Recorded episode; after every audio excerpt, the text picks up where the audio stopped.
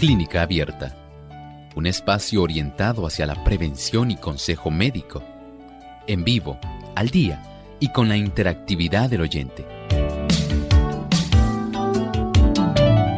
Clínica Abierta, poniendo al doctor a su alcance para un diálogo claro y honesto, porque nos importa su bienestar y salud.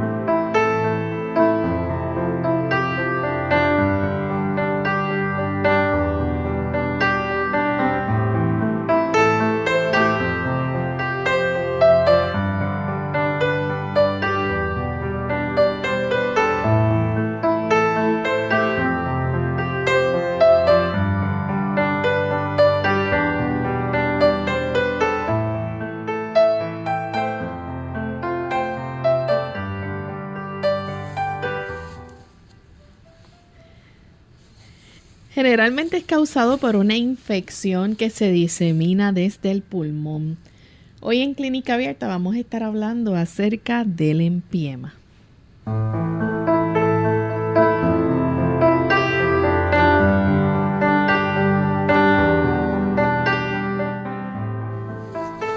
Un saludo muy cordial a todos nuestros amigos de Clínica Abierta. Nos sentimos muy contentos nuevamente de poder compartir con cada uno de ustedes porque nos importa su bienestar y salud. Y queremos hoy llevarles a ustedes un tema interesante, así que esperamos que nos acompañen durante esta hora. Estamos en vivo y queremos que también usted pueda participar a través de ya sea el chat, el Facebook, a través de alguna llamada telefónica con relación a nuestro tema. Hoy puede compartir con nosotros. Pero antes queremos saludar a todos nuestros amigos, aquellos que nos escuchan a través de la Super TNT 90.1 FM en Chiriquí, Panamá y la ciudad de Panamá. También a través de Radio La Voz de la Esperanza 1560 AM y Visión Global Radio 90.1 y 97.7. Para todos ustedes un gran saludo y esperamos que puedan seguir disfrutando de nuestro programa de clínica abierta. También queremos darle la bienvenida al doctor Elmo Rodríguez. ¿Cómo está, doctor? Muy bien, gracias a Dios, Lorraine, nuevamente aquí. Deseoso de estar en contacto nuevamente, este contacto de tan amistoso con tantos amigos y estar en esta edición es algo muy agradable. Por eso le enviamos un cordial saludo a todos nuestros amigos. Saludamos a Lorraine, a nuestro equipo de trabajo y deseamos que cada uno de aquellos que facilita el que pueda llegar hasta nuestros amigos en todas las latitudes este programa, puedan ustedes también tener nuestro agradecimiento. Bien, antes de comenzar con nuestro tema, queremos entonces compartir el pensamiento saludable seleccionado para hoy. Este pensamiento es muy revelador. Dice de esta forma, muy íntima es la relación entre la mente y el cuerpo. Cuando una está afectada, el otro simpatiza con ella. La condición de la mente influye en la salud mucho más de lo que generalmente se cree. Muchas enfermedades son el resultado de la depresión mental.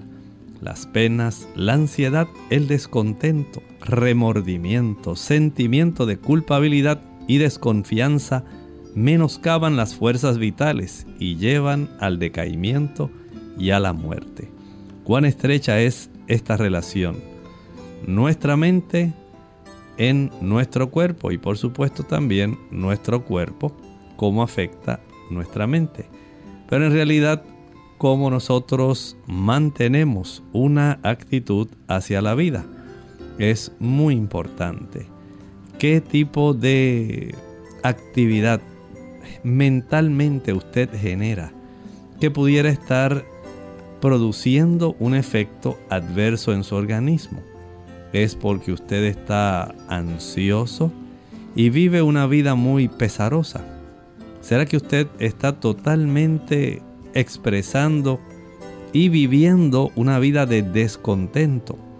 Todo esto puede menoscabar su fuerza vital y esto incluso puede afectar tanto que usted puede llegar a un proceso conducente a la muerte. Dios desea que usted tenga salud, que usted en el aspecto mental tenga esperanza, que usted sea una persona libre de ansiedades. Debe usted aprender a confiar en Dios. Dios ve el futuro y siempre tiene la respuesta más acertada a nuestra situación. Bien, vamos a comenzar con el tema que tenemos para el día de hoy. Hoy vamos a estar hablando acerca del empiema. Y usted se estará preguntando, bueno, ¿de qué se trata eso? Ese nombre me suena un poco raro. Vamos a dejar que el doctor nos explique un poco de qué se trata el empiema, doctor. Este tipo de situación es más bien la acumulación de pus en ese espacio que se encuentra entre el pulmón y la superficie interna de la pared torácica. Precisamente, ustedes saben que nuestros pulmones tienen una cubierta especial. Esa cubierta se llama la pleura. Y esa cubierta especial no solamente cubre nuestros pulmones, sino también tiene un doblez que va también a tapizar la parte interna de nuestra caja torácica. Podemos entonces decir que es una doble capa. Entre esas dos capas hay un líquido, un líquido ligeramente viscoso. Ese es el líquido pleural. Y es en esta área, en este, en este tipo de zona, donde va a estar ocurriendo este trastorno, esta acumulación de pus en ese espacio, en lugar de que exista solamente ese líquido pleural, entonces lo que hay es un acúmulo de una sustancia mucho más espesa, pero a la misma vez una sustancia que contiene, digamos, una colección de desechos y de bacterias. Y esto, por supuesto, va a traer una serie de problemas mientras ese acúmulo de pus permanezca entre esas dos capas de pleura, la pleura visceral, la que está sobre los pulmones, y la pleura parietal, la que está precisamente adhiriéndose a nuestra caja torácica internamente, la persona tiene un empiema. Doctor, ¿y qué puede estar causando entonces generalmente este empiema? Bueno, si nosotros pensamos en una situación, digamos, donde hay pus, usted sabe que donde hay pus hay una infección.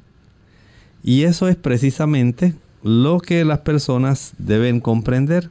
Este tipo de acumulación de pus entre el pulmón y la pared de la caja torácica en, esa, en ese espacio pleural va a ser causado por una infección, una infección que se origina generalmente desde el pulmón y esto entonces lleva a que una vez se desarrolla este tipo de infección en el pulmón, alcance este espacio pleural acumulando pus, desarrollándose esta condición que es nuestro tema, el empiema. Entonces, ¿cuánto puede afectarse de, verdad, de ese líquido en el pulmón? Sabe que este líquido puede ir poco a poco siendo desplazado o añadiéndosele una cantidad de esta colección purulenta y hay personas que incluso puede extraérsele hasta medio litro. Estamos hablando de unos 500 mililitros, unas, digamos, unas básicamente dos tazas de ese líquido purulento. ¿Usted se imagina eso?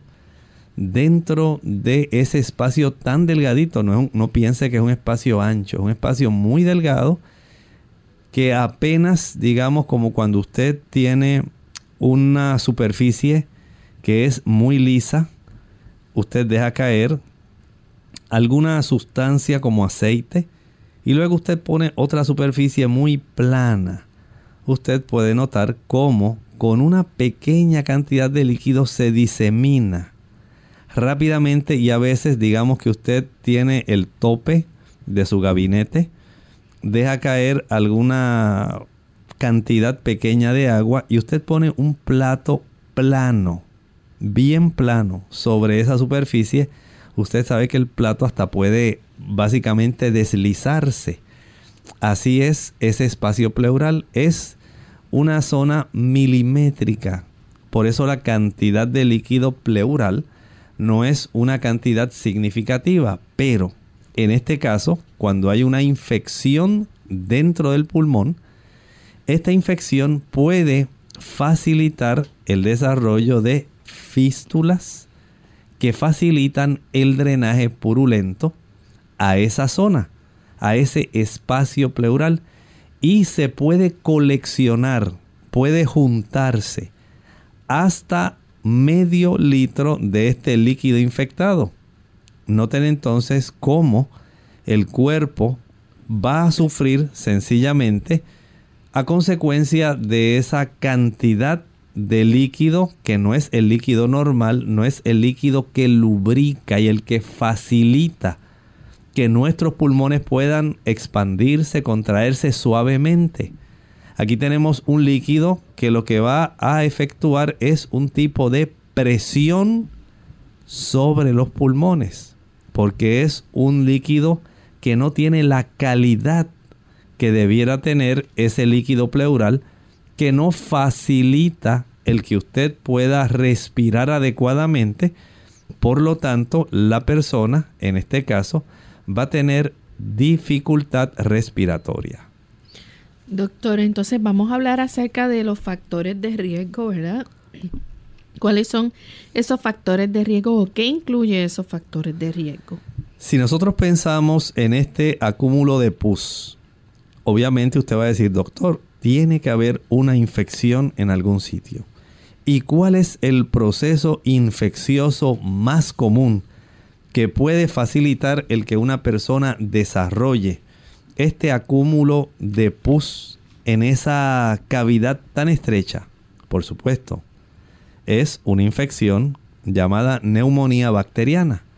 Esta generalmente va a ser el factor de riesgo más común que facilita el que se pueda desarrollar este tipo de empiema una persona que, por ejemplo, padeciese de tuberculosis, ¿puede también padecer de empiema? Claro que sí. Si usted nuevamente eh, medita en este asunto, sabe que por un lado, si la neumonía bacteriana puede producir un tipo de fístula que facilite el acúmulo de pus a nivel de ese espacio pleural, otra infección que se llama tuberculosis, que precisamente también causa bastante acúmulo, no solamente de las bacterias, sino también de procesos que facilitan a veces la sobreinfección, no solamente la presencia del bacilo de la tuberculosis, sino también de otras bacterias que haciendo gala de sus mejores esfuerzos colonizan a un cuerpo que está debilitado y especialmente el órgano que está debilitado, los pulmones. Esto también puede facilitar el desarrollo de fístulas que pueden producir el drenaje purulento al espacio pleural, dando lugar al empiema. Bien, vamos a hacer nuestra primera pausa y cuando regresemos Vamos a continuar hablando sobre este interesante tema hoy en nuestro programa de Clínica Abierta. Caminar a diario puede ayudarle a perder peso y a mejorar su capacidad cardiovascular. Ah, no me diga que no tiene tiempo para hacer deporte. Hmm, deje ya de buscar excusas para ponerse en forma. La respuesta la tiene a sus pies Claro, literalmente, andar es un ejercicio sano, sencillo, al alcance de todos y que le puede ayudar a liberarse de los kilos de más. ¿Y sabe qué? El único requisito para caminar es calzar un buen par de zapatos y usar siempre calcetines para evitar rosaduras o ampollas. Para obtener los beneficios cardiovasculares que proporciona caminar, no basta con ir de shopping o deambular tranquilamente. Es importante que ande a un ritmo alto y constante durante 20 minutos, como mínimo se considera que el ritmo de una persona sana debe ser de unos 5 km por hora, lo que equivale a unos 12 minutos por kilómetro. Y para quemar grasa es imprescindible realizar esos 20 minutos seguidos. No sirve si se da dos paseos de 10 minutos cada uno. No. No, no, no. El organismo no empieza a fundir las reservas de grasa hasta pasado ese tiempo. Ah. Camine a diario porque mejorará su capacidad cardiovascular, tonificará los músculos y estimulará el metabolismo basal, lo que le ayudará a perder peso casi sin darse cuenta. Mm, y recuerde que la práctica de ejercicio moderado y regular es más eficaz para perder kilos que el deporte intensivo, pero ocasional, como un juego de fútbol. Sabe, si nunca ha hecho ejercicio y está totalmente fuera de forma, pues comience dando un paseo vigoroso tres veces por semana. A medida que se encuentre mejor, aumente la frecuencia hasta hacer una buena caminata diaria. Vaya aumentando el ritmo gradualmente, así como la duración del ejercicio. Caminar no solo adelgaza. No, no, está demostrado que su práctica regular reduce el riesgo de enfermedades cardiovasculares, la osteoporosis y la diabetes. ¡Wow!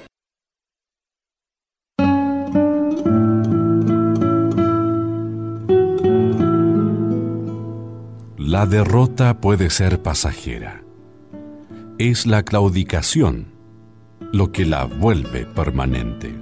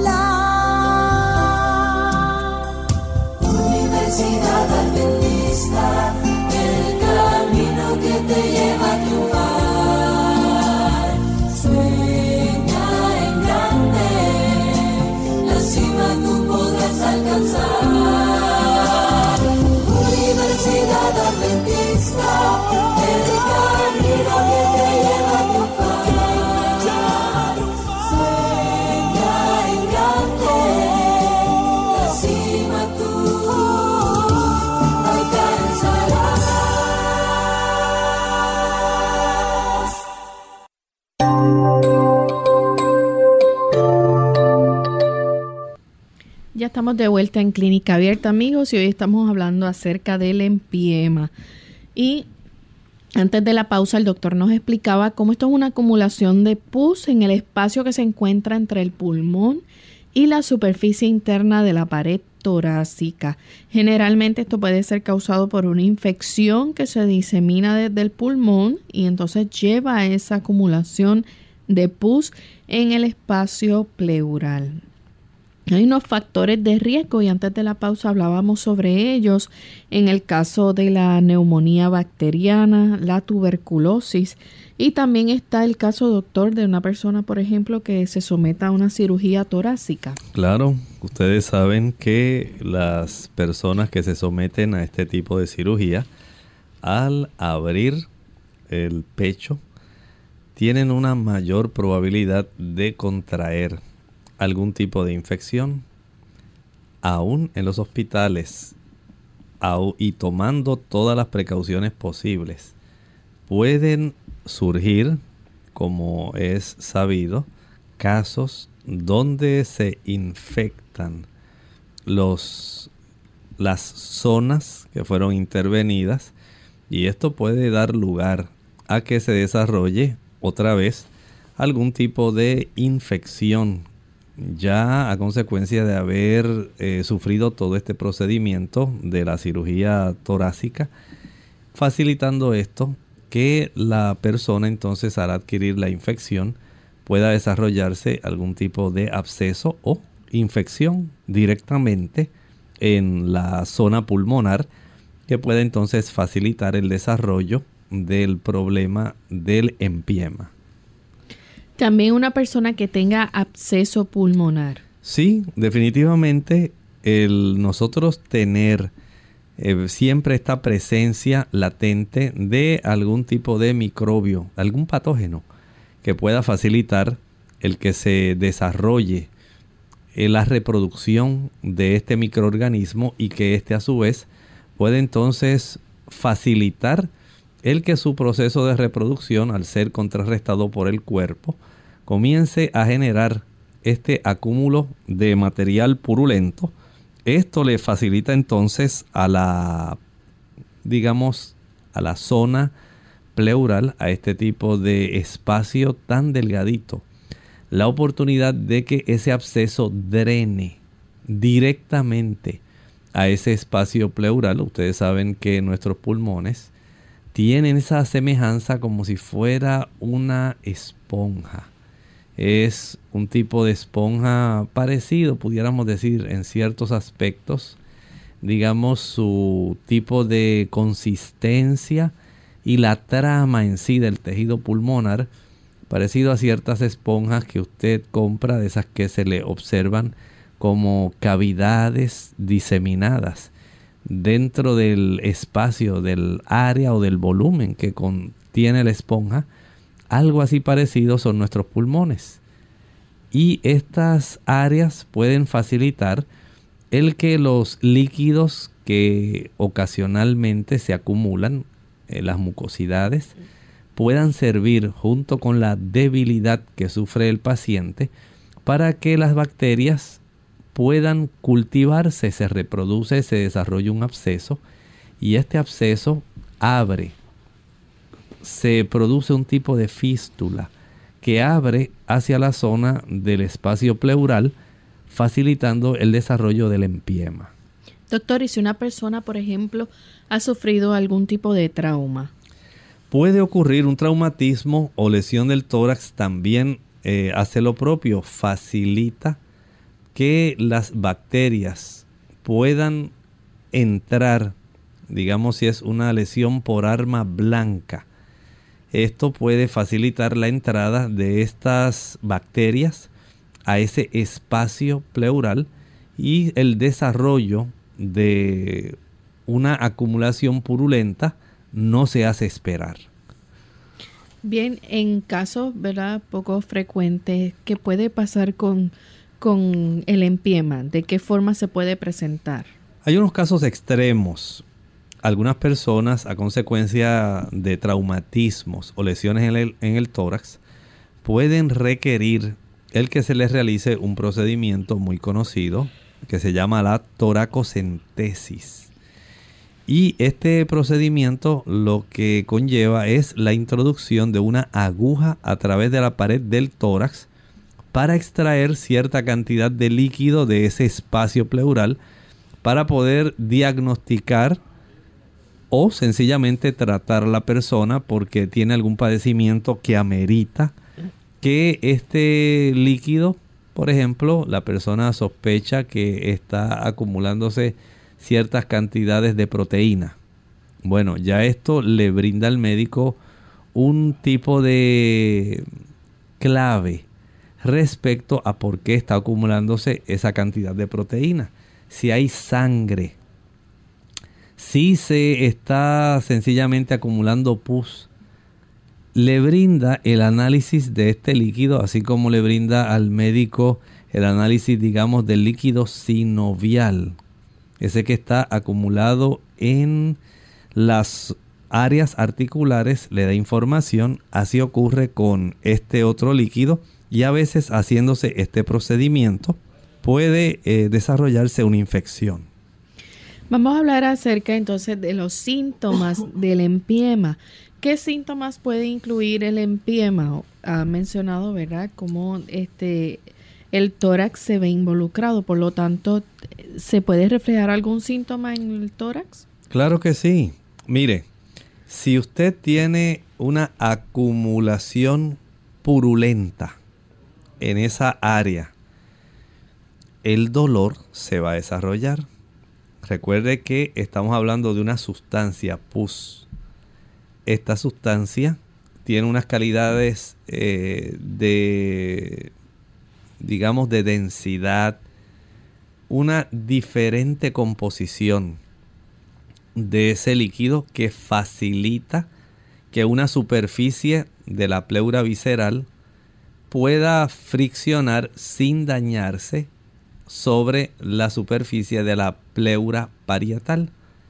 Pero en este caso, la colección purulenta no tiene las mismas características del líquido pleural, así que va a irritar las terminaciones nerviosas que se encuentran ubicadas en esa área.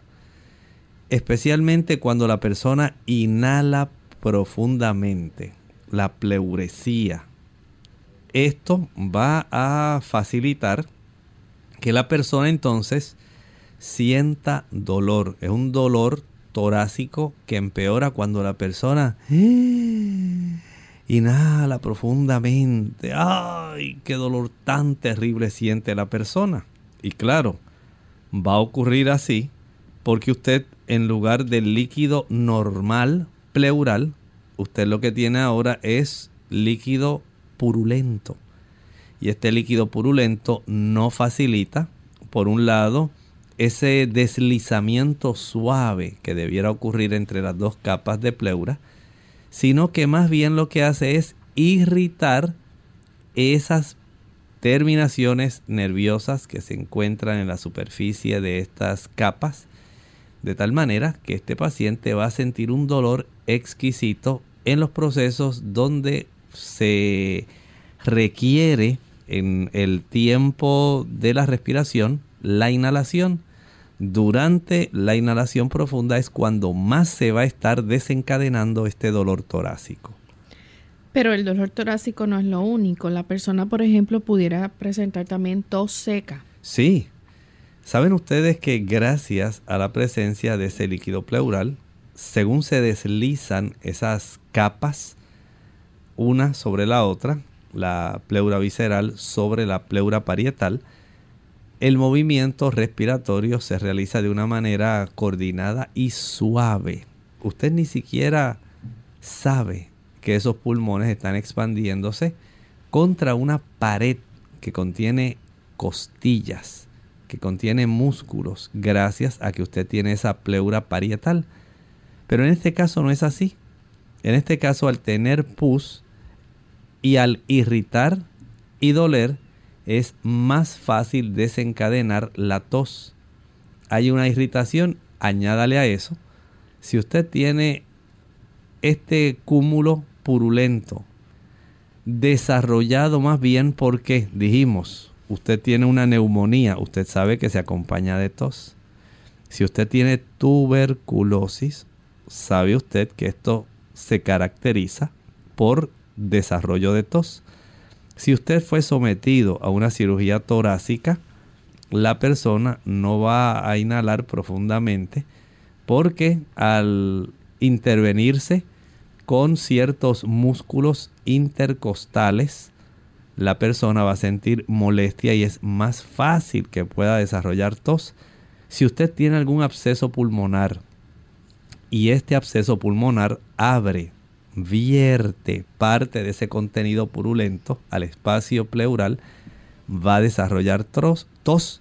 Y si usted sufrió un traumatismo o lesión torácica que introdujo estos patógenos y se facilita el desarrollo de pus en ese espacio pleural, pues ya usted tiene suficientes motivos para desencadenar esa tos seca. Hay irritación, no solamente dolor. La persona va a estar tosiendo y esto es un indicativo de que se ha desarrollado el empiema.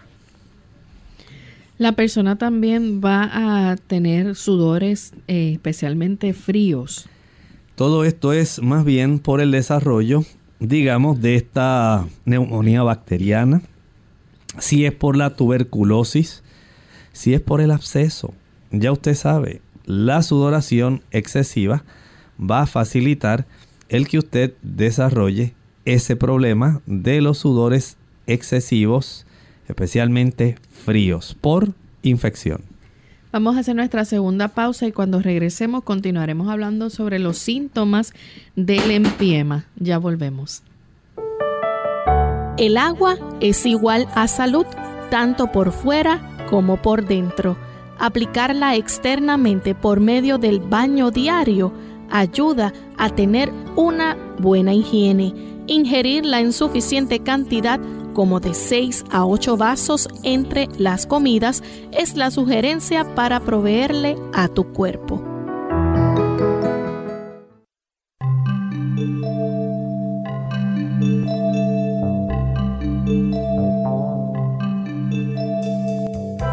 Desafortunadamente, el aumento de la información sobre los peligros del tabaco no ha detenido a muchos jóvenes. De hecho, el porcentaje de jóvenes latinos que fuman en el último curso de la escuela secundaria ha aumentado desde 1983. Una razón puede ser que los adolescentes se caracterizan por no preocuparse por la muerte, la ven demasiado lejos. Incluso pueden convencerse de que para cuando sean adultos, el cáncer y las otras enfermedades del corazón y los pulmones causados por el tabaco se podrán curar.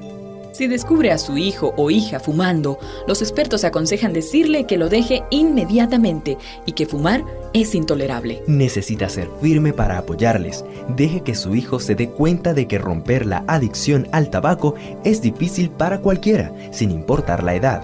Entienda que un niño que es fumador adicto puede recaer y necesitar apoyo.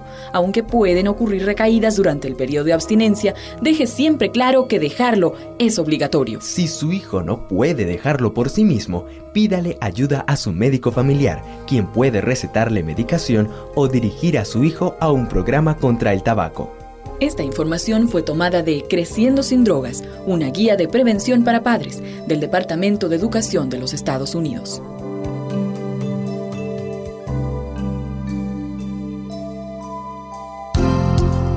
Unidos por un propósito, tu bienestar y salud. Es el momento de hacer tu pregunta llamando al 787-767-1005 para Puerto Rico, Estados Unidos 1866-920-9765 y llamadas internacionales al 787-763-7100 o 787-282-5990. Clínica Abierta, trabajando para ti.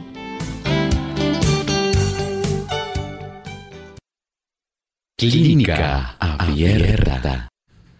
Ya estamos de vuelta en Clínica Abierta, amigos, y estamos hablando acerca de los síntomas del empiema. Antes de la pausa, el doctor nos decía cómo estos síntomas del empiema pueden incluir dolor torácico, que esto puede empeorar cuando usted inhala profundamente, la tos seca, sudoración excesiva, especialmente sudores fríos.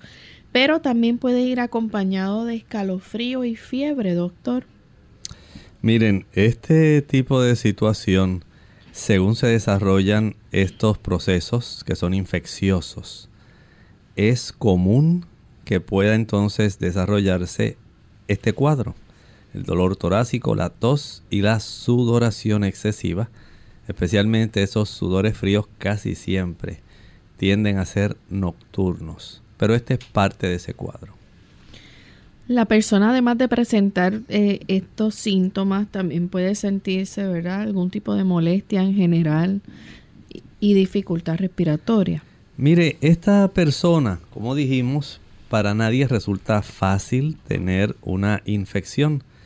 Nada más piense usted en la persona que ha desarrollado una neumonía bacteriana. No es fácil. Hay mucha dificultad respiratoria, la persona tose mucho, tiene la fiebre, dificultad en los procesos ventilatorios. Así que esta persona para nada se siente cómoda. Es una situación debilitante. Lo mismo ocurre en el caso de la tuberculosis. Lo mismo va a ocurrir en el caso de un absceso pulmonar son situaciones donde la presencia de estos agentes patógenos microbianos van a desencadenar este tipo de proceso que en realidad va a estar afectando muchísimo a cualquier persona. Por lo tanto, el que junto con el cúmulo de pus que va a estar ubicándose en ese espacio pleural, la persona tiene un cuadro donde la persona se ve mal porque está siendo invadida por bacterias. Doctor, ¿y esta persona entonces puede llegar hasta perder peso, por ejemplo? Claro, las personas que tienen estas situaciones para nada tienen ese ánimo de estar alimentándose adecuadamente. Si hay tanto malestar, si hay tanta tos, si esta persona está siendo víctima de esto, este tipo de fiebre y escalofríos, la persona se debilita, no come usual lo que usualmente ella acostumbra a consumir y esto lamentablemente lo que hace es debilitar ese organismo más. Por lo tanto, esta persona generalmente su indisposición a mantenerse consumiendo el alimento adecuadamente va a facilitar un mayor debilitamiento. Vamos a hablar ahora acerca de las pruebas o exámenes que se pueden realizar. El, la persona, ¿verdad? O el profesional de la salud que va a estar atendiendo esto, ¿qué puede comenzar a notar en el paciente? El médico que va a estar examinando por supuesto, siempre se le va a hacer a este paciente un interrogatorio si estuvo expuesto a algún grupo grande de personas donde habían infecciones respiratorias, si usted estuvo en contacto con alguien que estaba padeciendo tuberculosis, si usted eh, fue a algún hogar o algún lugar donde había una persona que estuviera padeciendo de pulmonía, entonces ya esto le da una sospecha al médico de lo que está sucediendo, si existe el antecedente de la cirugía torácica, si hubo alguna otra situación donde ya esta persona anteriormente había padecido de abscesos en sus pulmones, pues ya esto le da idea. Ahora el médico entonces procede. Por ejemplo, lo más sencillo que puede hacer, además de preguntar, es aplicar el estetoscopio directamente en los campos pulmonares. De esta forma el médico va a escuchar cómo son los sonidos ventilatorios y si encuentra una disminución de estos sonidos respiratorios o sencillamente escucha un ruido que es anormal, es un sonido como que algo está rozando, es como cuando la persona está puliendo una superficie. Digamos que usted tiene papel de lijar y usted está lijando la superficie de un armario. Ese tipo de sonido, donde usted sabe que es un sonido que está ocurriendo fricción, es el sonido que más se va a estar escuchando en ese caso. Por lo tanto, cuando él aplica al tórax el estetoscopio haciendo este procedimiento de auscultación, por un lado puede escuchar ese roce anormal, por otro lado puede darse cuenta de que ha habido una disminución de los sonidos respiratorios. Y esto ya le va dando al médico, eh, le va dando pistas respecto a la condición de los pulmones de esta persona. Bien, en cuanto a los exámenes, ¿qué exámenes se pueden llevar a cabo para o que se puedan ordenar para entonces diagnosticar el empiema? Ya obtuvimos información de lo que el paciente nos relata. Ya obtuvimos información de los campos pulmonares. Ahora el médico quiere ayudarse a utilizar eh, lo que tiene a su disposición y tenemos las imágenes y por supuesto, la más sencilla que el médico puede disponer de ella es la radiografía de tórax, anteroposterior y lateral. Le da esto oportunidad de él poder visualizar los campos pulmonares, saber si es que ha habido un desarrollo de una neumonía, hay un patrón característico, si hay cavitaciones, como ocurre en los casos de la tuberculosis y desarrollo de granulomas, todo esto se puede detectar si hay un aumento respecto a la vasculatura y las estructuras en el hilio pulmonar, esto también se va a visualizar. Si hay ciertas opacidades, mirando especialmente las bases de los pulmones, esta radiografía va a ser reveladora. Así que vemos entonces que tienen la alternativa de una radiografía. ¿Se puede llevar a cabo, por ejemplo, algún tipo de tomografía computarizada del tórax? Bueno, si es necesario y el médico con la radiografía sencilla no alcanza él a detectar el que esta colección purulenta en ese espacio pleural, ese empiema, eh, sea en realidad, eh, digamos, fácilmente detectable él entonces ordenará otra prueba de imágenes, una tomografía computarizada del tórax. Y ya aquí comenzamos a tener una información mucho más abundante. El médico ahora puede emplear estas imágenes para detectar la cantidad, digamos, de la extensión de la tuberculosis el tamaño, la ubicación precisa del absceso pulmonar, que a veces no se puede detectar con mucha precisión. En la radiografía se sabe que hay una cavitación, se sabe que hay una colección, hasta un líquido, una cantidad de líquido coleccionado dentro de una zona, pero en realidad no se puede precisar en cuál de esos, digamos, bronquiolos terminales o zonas alveolares está ubicado. Porque recuerden que tenemos diferencia entre el pulmón derecho y el pulmón izquierdo. Tenemos dos lóbulos en el pulmón izquierdo, tres lóbulos en el pulmón derecho. Y cada uno de ellos pues tiene sus ramificaciones de bronquiolo principal a bronquiolo secundario, a bronquio terciario, bronquiolos, bronquiolos terminales y alveolos.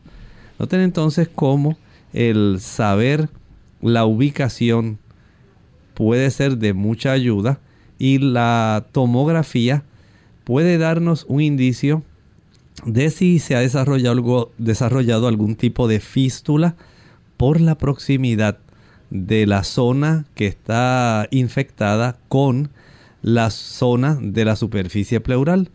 Todo esto puede ser ofrecido mediante esa información de imágenes que nos brinda la radiografía, la tomografía computarizada del tórax. Bien, aparte de eso, ¿se puede llevar a cabo algún tipo de análisis de ese líquido preular que ha sido eh, contaminado, infectado?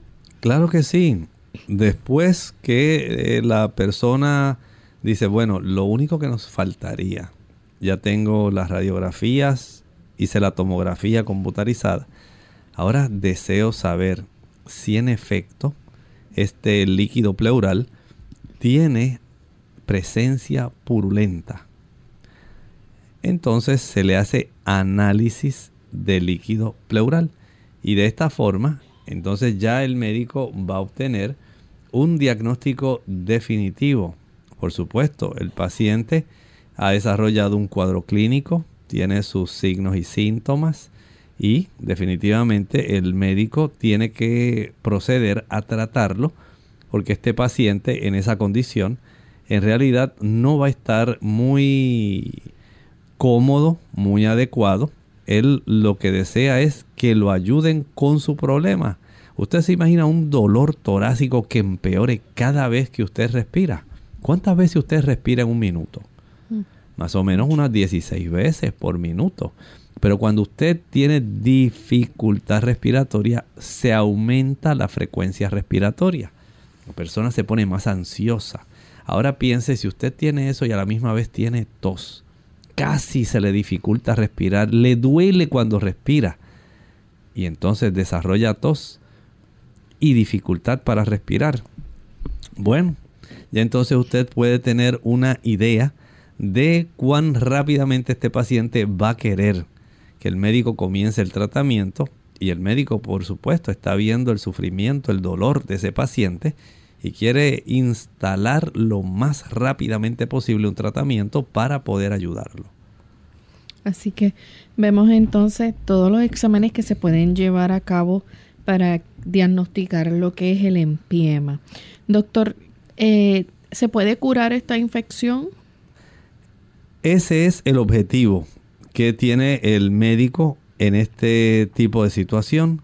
Recuerde que ya sea por neumonía bacteriana, por tuberculosis, por absceso o porque fue por un tipo de lesión traumática o por cirugía torácica, hay que curar la infección. Mientras esa infección no se cure, usted no va a tener alivio de su cuadro clínico y por supuesto el empiema no va a desaparecer. Continuará coleccionándose pus y continuará todo el conjunto de signos y síntomas que este paciente presenta. ¿Cómo se logra entonces eh, o cómo se puede curar este, esta infección? Por lo menos tenemos que hacer dos cosas. Por un lado, comenzamos un tipo de terapia de antibióticos de acuerdo al tipo de microbio que está efectuando el problema. Así es el antibiótico que se le va a proveer. Pero también se le coloca una sonda, una sonda en el pecho para que se facilite la expulsión de esta colección purulenta. Esto es parte de ese tratamiento que se requiere para curar la infección. Y además de ponerla esa sonda, ¿se le puede también dar antibióticos a este paciente? Se requiere, se requiere. Estamos bregando con agentes infecciosos que han causado este acúmulo de pus. Así que es esencial que se le brinden antibióticos. ¿Y si la persona pudiera tener problemas, por ejemplo, para respirar? Bueno, dependiendo de cuál fue la causa por la cual se desarrolló este empiema, si tiene problemas para respirar, puede requerir cirugía para ayudar al pulmón a expandirse adecuadamente. Todo depende de ese cuadro clínico y depende de la causa por la cual se desarrolló este empiema.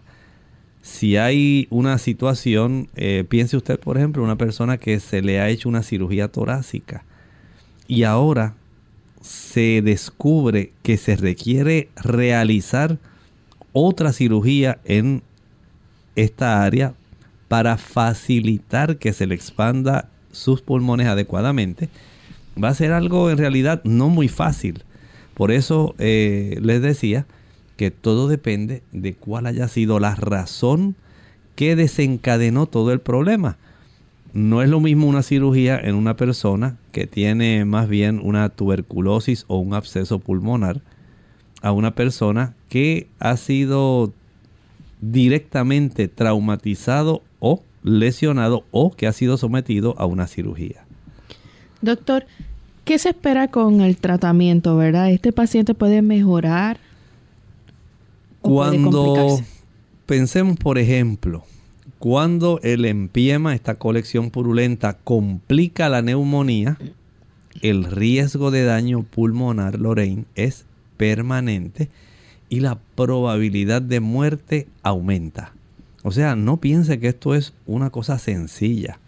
Aun cuando se le extraiga el líquido purulento, cuando se instaure la terapia medicamentosa antibiótica para este paciente, el riesgo de daño pulmonar aumenta. Todo depende, como decía, de cuál es la razón que facilitó el desarrollo del empiema.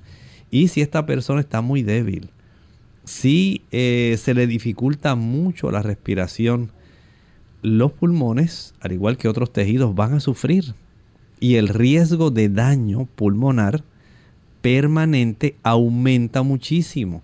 Cuando este riesgo de daño pulmonar a ese tejido tan sensible aumenta, la probabilidad de muerte sube. Por lo tanto, en estas personas se necesita el tratamiento prolongado. Esto no es un asunto tal vez de que usted piense que en 10 días, 12 días, a veces puede requerirse más tiempo. Mientras los patógenos estén vivos, mientras no se cure el absceso o la infección que está ahí subyacente, el problema va a continuar. Por lo tanto, el tratamiento prolongado con antibióticos y el drenaje van a tener que seguir realizándose, aunque esto resulte incómodo, doloroso, molesto para el paciente. Si usted quiere tener un buen pronóstico, hay que recurrir y entender que este tipo de procedimiento es necesario. Este paciente entonces puede tener posibles complicaciones, ¿no? Claro que sí, aunque hay que destacar algo, Lorraine.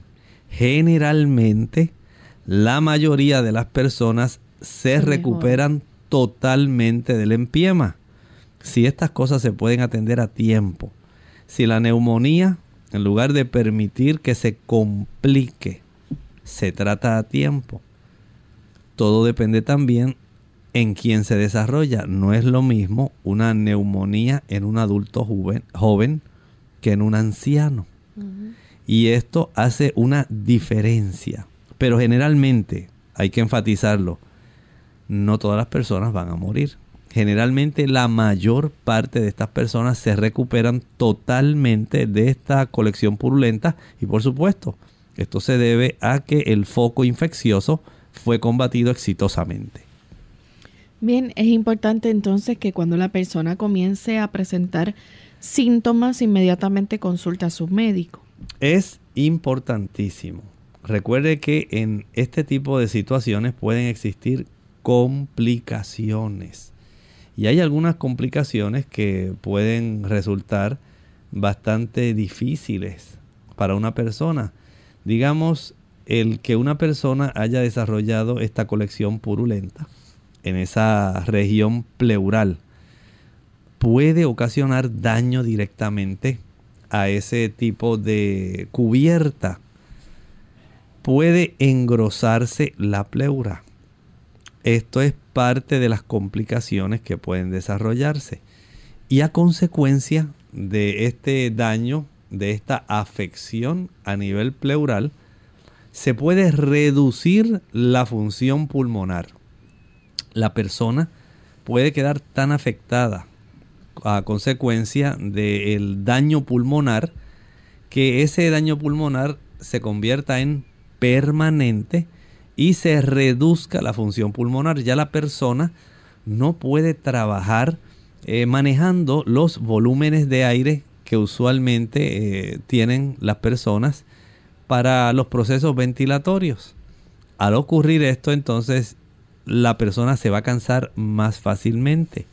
O sea que el daño por, eh, digamos, este tipo de complicación puede ser tan diverso y de tal magnitud que en realidad sí puede afectar la función pulmonar de la persona.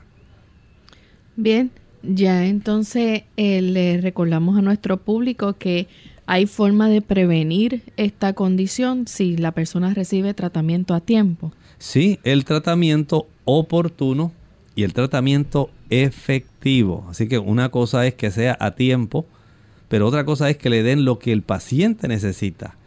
Una cosa es que se le prescriba un antibiótico, otra cosa es que se sepa de una manera bien precisa cuál es el microorganismo que se está desarrollando y que está causando esta condición de empiema. Que se haga a tiempo y de manera efectiva. Cualquier infección del pulmón tratada a tiempo puede prevenir que se desarrollen complicaciones en este caso un empiema. Así que siendo que en pocos días comienza eh, eh, esa zona del año, esa, ese tiempo, cuando la temperatura desciende, el clima se torna frío y las personas tienden a veces a descuidarse un poco. Usted se acuesta más tarde, aumenta el consumo de productos azucarados, y comienza a desvelarse porque usted quiere estar digamos, disfrutando los momentos de la Navidad y esto facilita el que se instalen diversos tipos de infecciones. A veces se comienza sencillamente por alguna gripe, pero según el cuerpo se debilita. El desarrollo de infecciones a nivel pulmonar aumenta. Y si usted acostumbra estar en áreas que son muy concurridas, centros comerciales donde hay tantas personas que pueden estar desarrollando procesos neumónicos y catarrales, la probabilidad de que usted pueda complicarse y desarrollar neumonía bacteriana aumenta, siendo que esta es la causa más frecuente para el desarrollo del empiema. Cuídese, sea muy eh, proactivo en ese aspecto. Cuide su alimentación, trate de evitar áreas donde hayan muchas personas y permita usted que su cuerpo se encuentre en la mejor condición. Bien amigos, ya hemos llegado al final de nuestro programa. Agradecemos a todos por la sintonía que nos han brindado en esta ocasión y queremos invitarles a que mañana nuevamente nos acompañen a la misma hora. Estaremos en otro programa, más de Clínica Abierta donde estaremos recibiendo sus preguntas y consultas. Así que sea parte de nuestro programa, llame y participe durante esta hora para que pueda hacer su pregunta. Antes de finalizar, queremos compartir con ustedes esta reflexión final. En el capítulo 4 del libro de Filipenses, el apóstol Pablo nos da un recordatorio muy excelente. Regocijaos en el Señor siempre.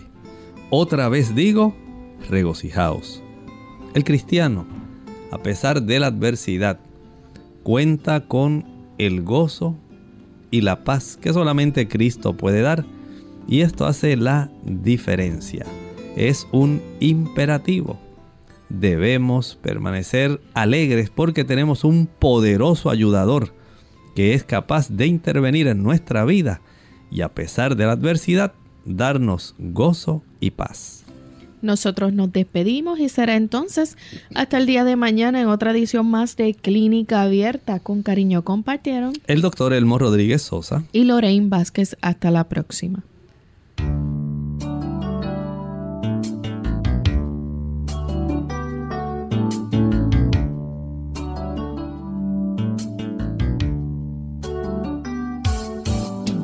Clínica Abierta. No es nuestra intención sustituir el diagnóstico médico. Antes de poner en práctica cualquier consejo brindado en este programa, usted debe consultar con su médico. Hasta la próxima.